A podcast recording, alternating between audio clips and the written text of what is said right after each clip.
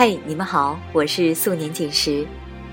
今天天气有些降温了，我让儿子穿上厚厚的大棉袄，可是他却不肯。他说不冷。我跟他说：“难道你不知道有一种冷叫你妈觉得冷吗？”我相信天下所有做母亲的都会担心孩子会不会冻着，会不会饿着，会不会有一个美好的将来。今天我要分享的这篇文章名字叫做《有一种爱叫做妈不想让你成为我这样的人》，作者杨希文。有一天和妈在电话里聊我小时候频频遭到毒打的经历。数学考到九十五分要被扇耳光，语文生字写的马虎要被掐大腿内侧，有时候放学后贪玩耽误了写作业，屁股被打得又高又肿，第二天都没办法坐在班里座椅上。往日凄惨的镜头全堆在眼前，我怪里怪气的嘲讽妈：“妈，听过那个笑话吗？”世界上笨鸟有三种，一种是先飞的，一种是嫌累不飞的，还有一种自己不飞就在窝里下个蛋，让下一代使劲飞。电话那端不语，我咄咄逼人的继续讲：“妈，你还记得那年，就因为我写字慢，你拿着不锈钢椅子毫不含糊的冲我砸过来吗？”妈沉默了许久，说：“孩子，妈记得。”几天后接到妈的电话，我正在上班，背景音响吵得厉害，我心不在焉的让她快点讲。妈说：“就给我两分钟，刚从报纸上读到一句话，说的挺好，我记性不好，要赶快说给你听。”嗯，孩子，我要求你读书用功，不是因为我要你跟别人比成绩，而是因为我希望你将来会拥有选择的权利，选择有意义、有时间的工作，而不是被迫谋生。当你的工作在你的心中有意义，你就有成就感。当你的工作给你时间，不剥夺你的生活，你就有尊严、成就感和尊严，给你快乐。这人说的有道理，妈嘴笨说不出这样的话，但是，孩子啊，你原谅妈妈吧。当年打你的时候，我心里认的也是这个理儿。妈只不过不想让你成为我这样的人。春花秋月无情，春去秋来，你的爱已无声。把爱全给了妈是什么样的人呢？妈是六零后出生的那一代，成长于文化大革命的末期。贫穷是整个社会共有的症候。物质上吃定量供应的二米饭和窝窝头，精神上只有小人书和黑白的革命教育片。妈是家中的老二，是最肯吃苦的帮手。冬天在雪地里捡煤球，捡到手生冻疮；夏天编草鞋草绳，搓出一手老茧。高中还没有毕业，就迫不得已的辍了学，藏起荒唐的飞行梦想，在餐馆做起早贪黑的服务员，每个月工资三十七，其中的大部分要用来补贴家用，剩下的零零散散，小心翼翼的折在方巾里，攒够了就给自己买一盒友谊雪花膏。后来。妈结识了爸，两个人一样的穷。恋爱时的活动只有压马路，最隆重的约会是去看了一场《罗马假日》。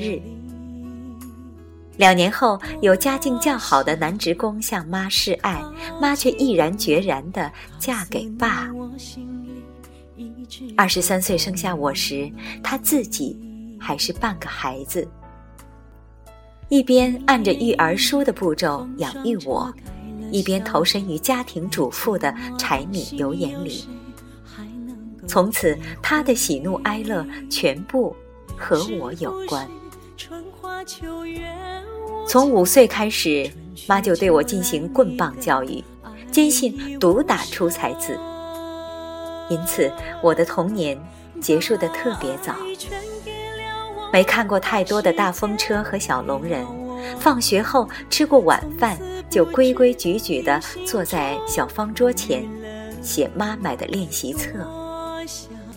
那个时候，妈是多么苛刻，戒尺就放在身旁，眼睛紧盯着我的答案，那嘴角一牵一扯。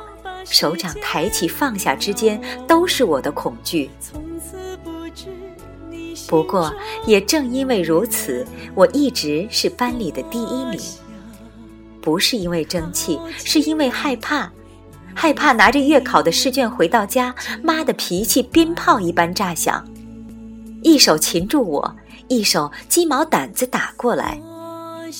爸在鬼哭狼嚎的气氛中叹气，什么都做不了。可是妈并不满意，他觉得女孩子除了成绩好，还该说英文，要懂音乐，言谈举止中要有点气质和才情。于是我的周六开始被字母装满。十几岁的我背着重重的书包，独自走四公里的路。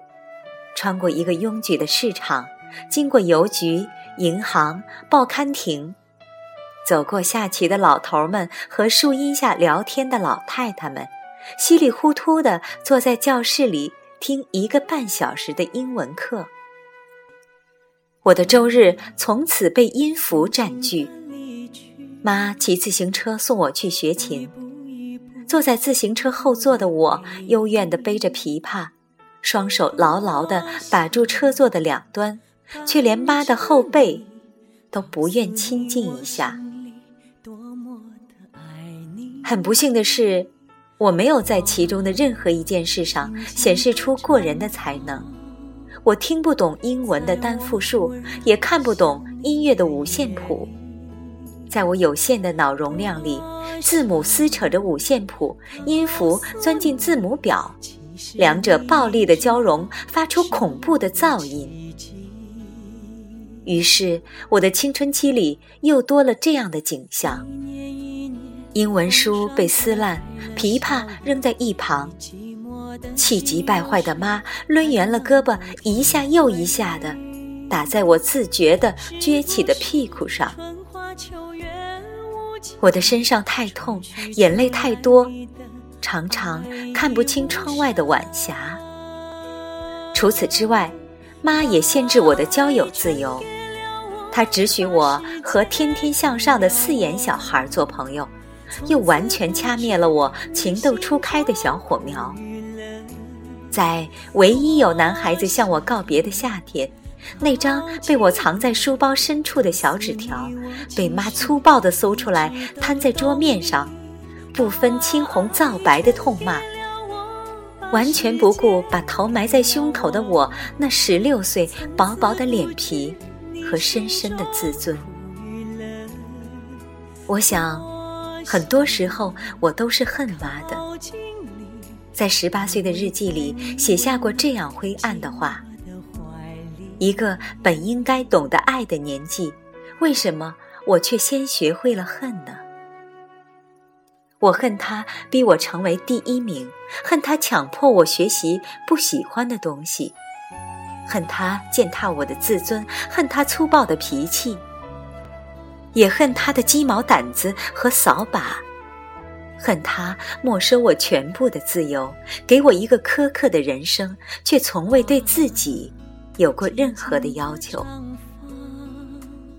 在我的记忆里，妈从未有过一份长久的工作。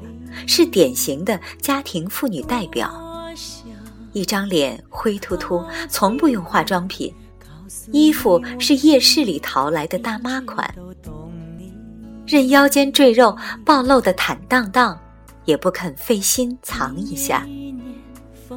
他没有爱好，没有朋友，没有文化，也没有梦想。每天伴随他的只有电视、记账本和安眠药。在我的心里，妈对家庭的贡献不大，只是一个吃的符号。它代表早晨六点半的豆浆油条，晚上七点钟的红烧带鱼和苦苣皮蛋花生米，深夜里的海鲜泡面和拌黄瓜。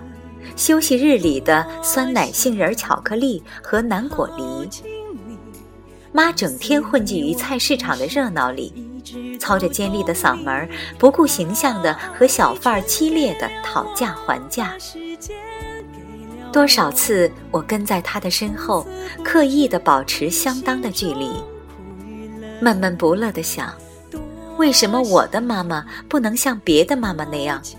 说起话来轻声细语，烫时髦的大波浪，擦口红，抹白粉，穿红色的修身毛衣，紧身牛仔裤，脚踏着细细的高跟鞋，夹着公文包去上班，走过时带着一股令人回味的淡淡香水味。所以在整个青春期里，我一边害怕妈，一边嫌弃妈，像是一株不甘被埋没的植物。很叛逆的，也很用力的，向着妈的反面，拼命拼命的生长。我才不要成为他那样的人。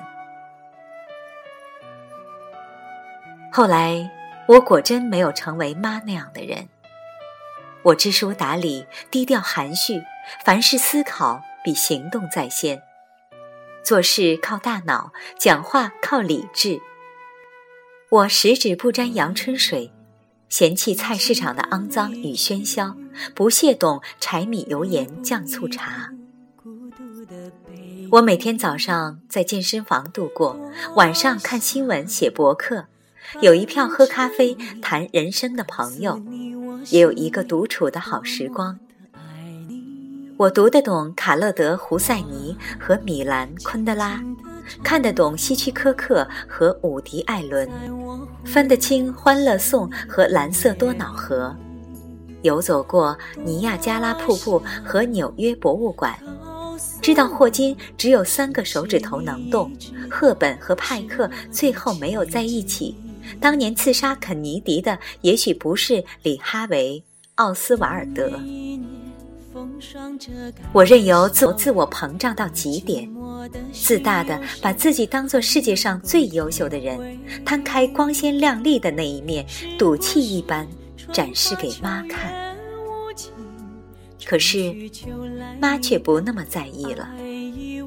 她仿佛一夜之间就老，老到皱纹爬满眼角，老到头发半白，老到再也没有力气打我。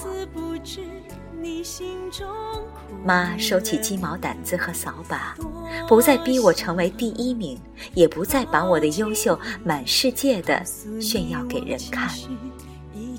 她变得温柔慈祥，竟然有些不像她。当我把第一本的著作权炫耀着拿给他看时，他甚至只是淡淡的说：“你喜欢的事。”就去坚持吧。可是这并不能阻止我忘掉童年和青春期时的不愉快。我仍然习惯的把自己时不时的敏感和自卑归罪给妈。我会残忍的拿孩子遭毒打、跳楼、青春期少女离家出走、花季少女自残的新闻给妈看。妈总是一副抱歉的表情。拿着报纸反复看了一遍又一遍，自责、叹气、沉默。每当这时，我的心里会有一丝邪恶的快感。可我还是不懂，当年的妈为什么会忍心对我那么苛刻呢？我最终在心底原谅妈，不是因为时间的问题。而是搬家时从一堆旧相册里发现一本陈年日记，这本纸张发黄的日记本零零碎碎的记满了大概妈三十几岁时每天所要面对的家庭琐事。今天家里买到了便宜的菜，明天孩子又要交补习班的钱，晚上打了孩子，心情很难过。听说三楼的婷婷不念高中去深圳了，最近睡眠不好，安眠药剂量又加了一倍。日记本的最后一页，仿佛被泪渍浸润过的凹凸不平的纸张，矮胖松垮的字样，在眼前一一展现。夜深了。她还没有回家。作为一个女人，我的心在滴血。就在那一刻，妈十几年前的生活和我现如下的成人世界，仿若产生了一种共鸣。我开始能够体会，也仿佛能够看到。从二十三岁开始，这个在贫穷中支撑起一个家庭的女人。沉溺在一种多么沉重的辛苦里，他要独自面对结局的生活和并不幸福的婚姻，在那么寂寞的时光里，以泪洗面。可是他却从未想过逃离，而是擦干眼泪，转过头来，依旧要保证孩子六点半的营养早餐，丈夫加班后的夜宵。干净的地板和透亮的窗户，银行卡缓缓上升的盈余。妈那一代的女人对于家庭比我们更有信念，牺牲是他们的一种本能。妈在生活里无限的看清自己那样的逆来顺受。而唯一的反抗是不惜一切代价要让女儿成为一个优秀的人。他不愿看到他的下一代因为没有知识和梦想，困束于家门口的菜市场，和他一样迫于生活的压力，为一份菜价和小贩斤斤计较。他相信外面有他不曾感受过的美好。他希望他的女儿有能力去更广阔的世界看一看。那是让我多么难过的一个夜晚。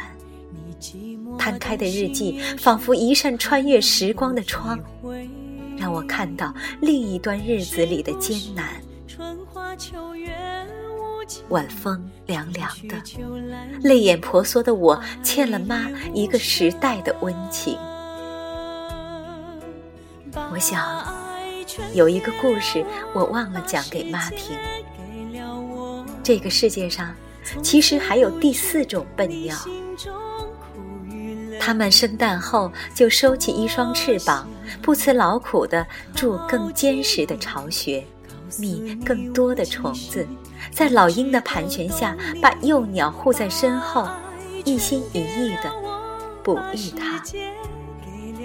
等到幼鸟的羽毛长成，他就带它去飞行，任它翅膀扑棱、摔倒、爬起，满身伤痕，直到可以放心的看着它在天空长久的飞行。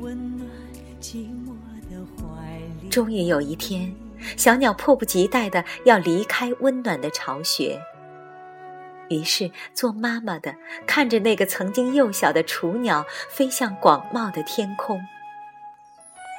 最终变成一个模糊的小黑点，伸着脖子仰望的他，是多么的骄傲与幸福，骄傲幸福到都忘了自己。他们早已听觉减弱，羽毛脱落，永久的失去了飞翔的能力。妈妈，这真的是世界上最笨最笨的一种鸟。告诉你我心里一直都懂你。